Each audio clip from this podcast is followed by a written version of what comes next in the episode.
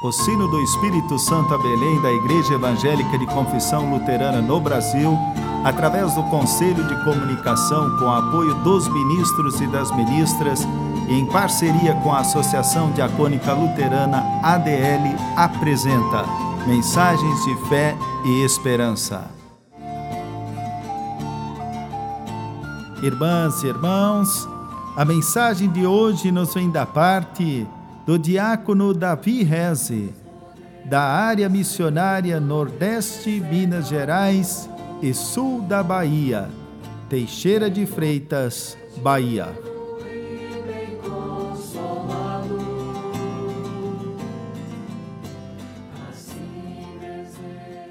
Amados irmãos e amadas irmãs em Cristo, com motivação e expectativa do reencontro em breve, trago para nossa reflexão as palavras bíblicas do livro de Hebreus, capítulo 10, versículo 25, que dizem: Não abandonemos, como alguns estão fazendo, o costume de assistir às nossas reuniões.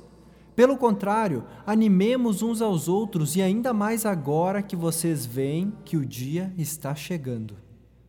E do Evangelho de João, capítulo 13, versículo 35, onde está escrito: se tiverem amor uns pelos outros, todos saberão que vocês são os meus discípulos.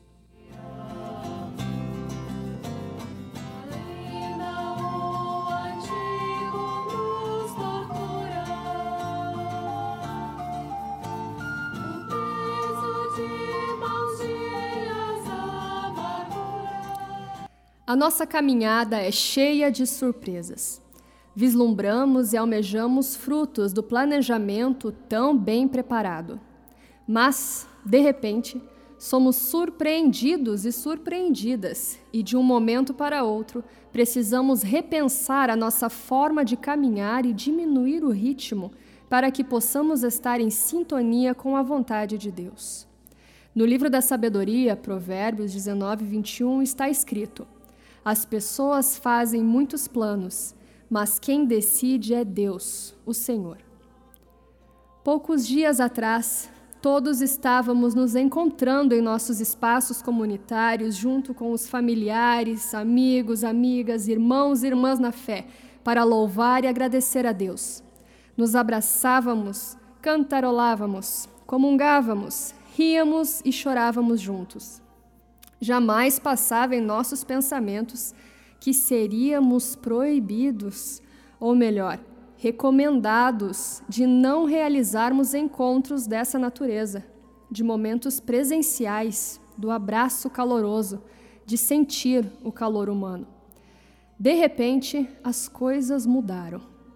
Se antes tínhamos medo de sair de casa devido à violência que assola o mundo, agora fomos surpreendidos por algo invisível um inimigo, um vírus que não vemos, não ouvimos, mas que mete medo, que já tirou e continua tirando a vida de milhares de pessoas, deixando muitas feridas abertas, feridas que doem profundamente na alma, principalmente para os familiares que perderam e continuam perdendo seus entes queridos. Com empatia, solidariedade e compaixão, como filhos e filhas de Deus, sofremos juntos. Da nossa comunidade de fé, sentimos falta, bem como do abraço, das gargalhadas. Até sentimos falta de opiniões diferentes que tanto nos enriquecem e pedagogicamente nos fazem mais tolerantes. Mas, consequentemente, quando estamos sozinhos e isolados, facilmente caímos no desespero diante das dificuldades da vida. Surgem as dúvidas e incertezas. Como superar essa fase? Quando isso tudo vai terminar? E tantos outros questionamentos que abalam nossa fé. Mas a palavra de Deus nos orienta. Não nos abandonemos como alguns estão fazendo. Pelo contrário, animemos uns aos outros.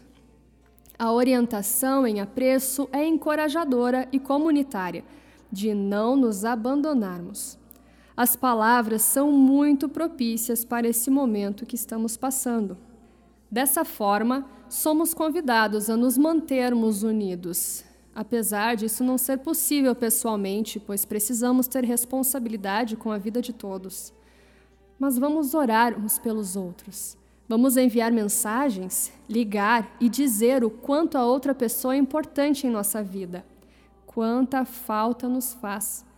Vamos lembrar de momentos memoráveis e sobre o quanto Deus tem feito por nós e continua nos nutrindo dia após dia. Vamos agradecer por estarmos vivos. Assim, encontraremos mais motivação e teremos a certeza que não estamos sozinhos. Jesus Cristo nos instrui no Evangelho de João, capítulo 13, versículo 35.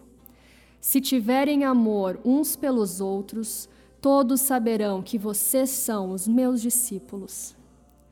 É maravilhoso saber que Deus nos ama a ponto de entregar o seu Filho unigênito, pois o amor uns pelos outros desconstrói todas as indiferenças, nos aproxima, nos faz reconhecer no outro e na outra a imagem e semelhança de Deus. Pois o amor é a melhor parte de ter comunhão com as pessoas que possamos experimentar isso a cada dia, quando temos comunhão, mesmo que seja virtualmente.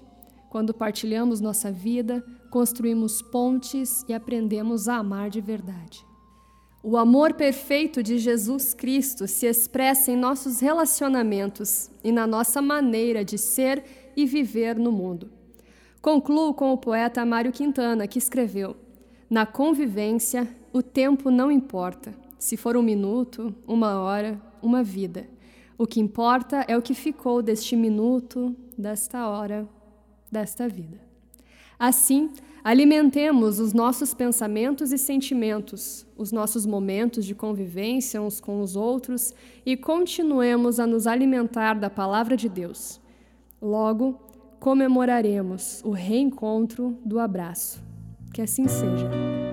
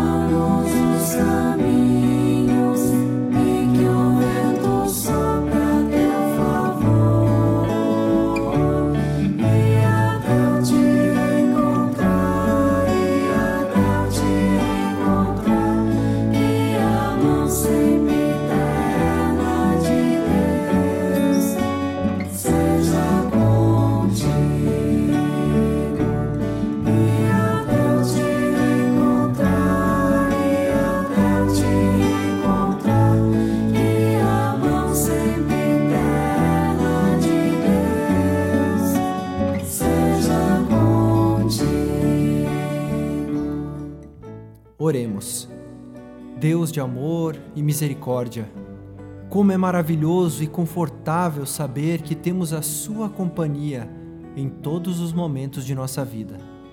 Assim lhe pedimos, conforme a vida de cada um, cada uma, ilumina-nos com o sopro do Teu Espírito. Dá que possamos crer e confiar na Tua promessa de amor, perdão e salvação que a solidão, o medo, a angústia, as dúvidas e incertezas que pairam sobre nós sejam preenchidos e superados com o amor e paz que provém unicamente de ti.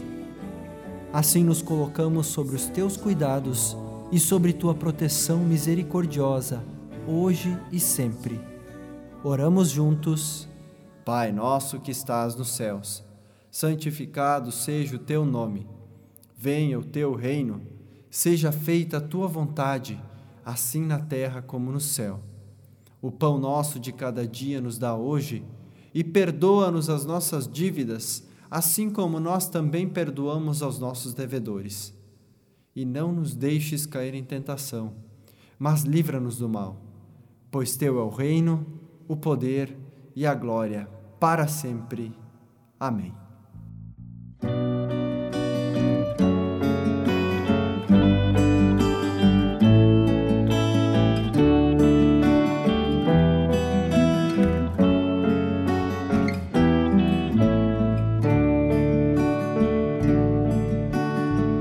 Irmãs, irmãos, Deus nosso Criador, bendizei-nos. Tu nos enviaste a este mundo, guarda-nos. Tu nos dás tarefas, que teu rosto resplandeça sobre nós. Muitas vezes falhamos, sê misericordioso. Muitas vezes nos sentimos sós, volta teu rosto para nós conceda-nos paz e capacita-nos a viver a paz no mundo. Em nome do Pai, do Filho e do Espírito Santo. Amém. O sino do Espírito Santo a Belém apresentou mensagens de fé e esperança.